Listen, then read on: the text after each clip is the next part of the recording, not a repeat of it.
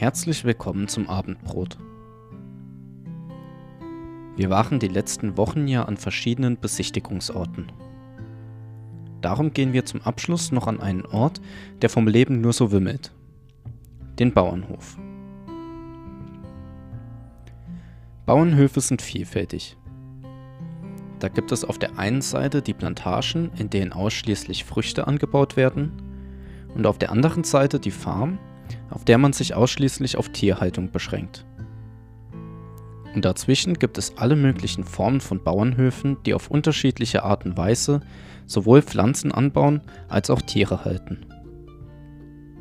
Wenn ich heute von Bauernhöfen rede, dann habe ich das Bild von einem Landwirt im Kopf, der auf seinen Feldern Getreide und Gemüse anbaut und zu Hause Schweine, Kühe und Hühner hält, die nachts im Stall schlafen, aber tagsüber frei herumlaufen. Wenn wir an der Nord- oder Ostsee Urlaub gemacht haben, war unser Hotel in den meisten Fällen ein solcher Bauernhof. Aber das, was mich am meisten fasziniert hatte, waren nicht die Tiere, sondern die Catcars. Ich fand die immer cool, weil sie eine analoge Version zu Go-Karts waren, also die ersten Autos, die ich selbst fahren durfte. Früher wollte ich immer mein eigenes haben, aber in der Pfalz machen die Dinger keinen Sinn. Hier ist es viel zu hügelig. Im Norden hat aber jeder Bauernhof genügend davon und so habe ich mich beim Urlaub auf dem Bauernhof immer am allermeisten darauf gefreut, wieder Catcar fahren zu dürfen.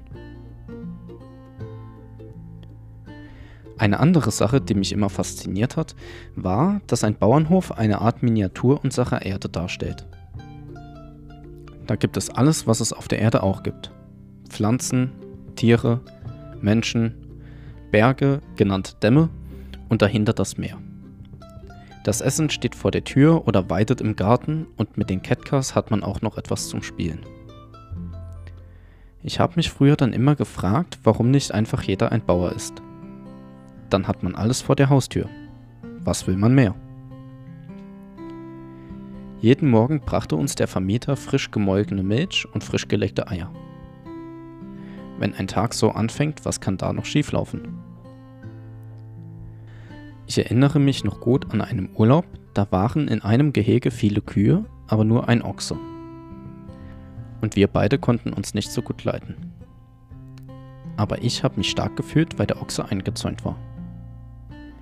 Also habe ich mit dem Ochsen um die Wette gemut. Ich wusste damals ganz genau, was er mir sagen wollte. Und habe gehofft, dass er mich genauso gut versteht. Solange er nämlich hinter Gittern war, war ich der Mann auf dem Hof. Dieser Ochse blieb nicht das letzte Tier, mit dem ich gesprochen habe. Aber Tiere können auch mit uns reden. Mein Wellenzittich begrüßt und verabschiedet Gäste ganz höflich mit einem Hallo oder Tschüss, du Stinker. Ich weiß, wie er deutlich machen kann, dass er kein Futter oder Trinken mehr hat. Er kann mir zeigen, wenn er Angst hat oder sich unwohl fühlt. Wenn er auf meiner Schulter sitzt, erzählt er mir, wie schwer sein Leben ist. Das meiste davon kann ich allerdings nicht verstehen. Bei meinem Hund ist es genauso. Er weiß, was er tun muss, um mir zu sagen, wenn er Gassi gehen muss, spielen will oder wenn ihn etwas stört. Ich frage mich oft, was meine Tiere mir sagen würden, wenn sie mit einer verständlichen Sprache mit mir reden könnten. In der Bibel finden wir tatsächlich Geschichten, wie Tiere mit Menschen geredet haben. Die bekannteste wird wohl die Schlange im Paradies sein. Eine andere, peinliche Geschichte ist die des Propheten Biliams aus 4. Mose 22 bis 24. Biliam lebte zu der Zeit des Exodus und verdiente sein Geld als Prophet. Damals war es üblich, dass wenn man einen Gott befragen oder beauftragen möchte, zu einem Priester oder einem Prophet ging und sein Anliegen vor ihn brachte. Der Prophet oder Priester vermittelte dann zwischen Gott und Menschen. Und der ließ sich das bezahlen. Und je besser der Prophet war, umso besser die Gage. Und Biliam war der Beste. Eines Tages wurde Biliam von Leuten angeheuert, aber Gott verbietet ihm zu gehen. Da Biliam aber gut bezahlt werden will, widersetzt er sich Gott und besucht seinen Auftraggeber. Auf dem Weg dorthin stellt sich Biliam ein Engel mit gezogenem Schwert in den Weg. Als ein Prophet des Herrn sollte Biliam fähig sein, diesen Engel zu sehen. Ist er aber nicht. Allerdings sieht seine Eselin, auf der Biliam reitet, diesen Engel und weicht ihm aus. Beim ersten Mal dreht seine Eselin einfach vom Weg ab und macht einen Umweg über das Feld, um einen Bogen um den Engel zu machen. Beim zweiten Mal stellt sich der Engel in einen Hohlweg, der auf beiden Seiten von einer Mauer begrenzt wird. Um an dem Engel vorbeizukommen, drückt sich die Eselin an die Wand und quetscht dabei Biliams Bein ein. Schließlich stellt sich der Engel Biliam so in den Weg, dass die Eselin keinen Ausweg mehr findet. Also setzt sie sich einfach auf den Boden und bewegt sich kein Stück mehr. Jedes Mal, wenn Biliams Eselin etwas Komisches gemacht hat, hat er sie geschlagen. Beim dritten Mal sogar so heftig, dass Gott der Eselin den Mund öffnet und sie mit Biliam reden kann. Also stellt sie ihn zur Rede. Sie war immer treu und hat sich niemals komisch verhalten. Und jetzt will sie ihm zeigen, dass sein Leben auf dem Spiel steht, dass er in das offene Schwert eines Engels gelaufen wäre, und Biliam versteht es einfach nicht. Und während sie ihn zurechtweist, öffnen sich Biliams Augen und er kann den Engel sehen. Die Komik an der Geschichte ist, dass Gott einen Esel benutzen musste, um zu seinem Propheten zu reden, obwohl es die Aufgabe der Propheten ist, Gottes Willen zu erforschen.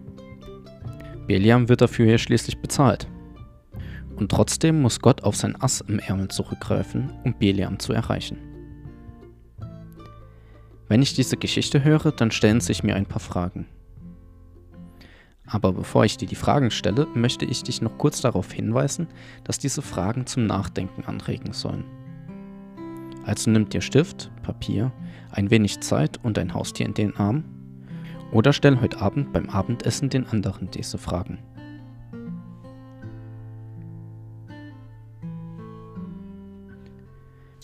Schon ganz am Anfang der Bibel lesen wir, dass Gott gerne zu Menschen spricht. Und das tut er auf alle möglichen Arten.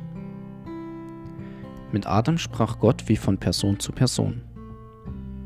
Dem Mose erschien Gott in einem brennenden Dornbusch. Zu Biliam hat er durch einen Esel gesprochen. Wie hat Gott in der Vergangenheit zu dir gesprochen? War es immer auf dieselbe Weise? Oder war es oft unterschiedlich?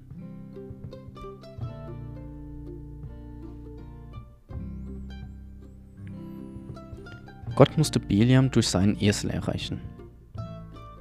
Gab es ein Ereignis, bei dem Gott alle Hebel in Bewegung setzen musste, um dich zu erreichen? Wie hat er dich schließlich erreicht? Und was hat er alles vorher gemacht, das du überhört und übersehen hast?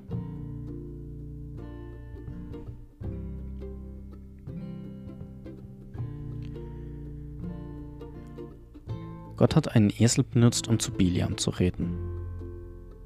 Hat Gott schon einmal ein Tier benutzt, um zu dir zu reden? Versuche mal aufzuschreiben, was Gott alles schon unternommen hat, um dich zu erreichen.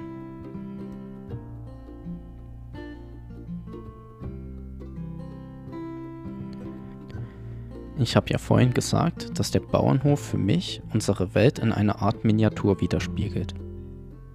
Gibt es Dinge, die für dich wie eine Miniatur von Gottes Größe und Allmacht sind? Was war das Kleinste, in dem sich Gott in seiner Größe dir gegenüber offenbart hat?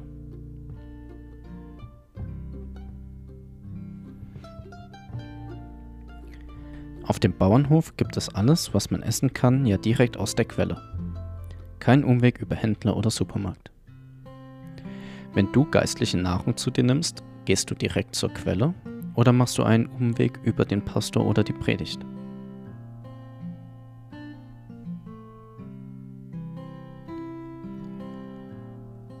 Nimm dir doch in der nächsten Woche mal bewusst Zeit, um dich zu fragen, wie Gott zu dir spricht.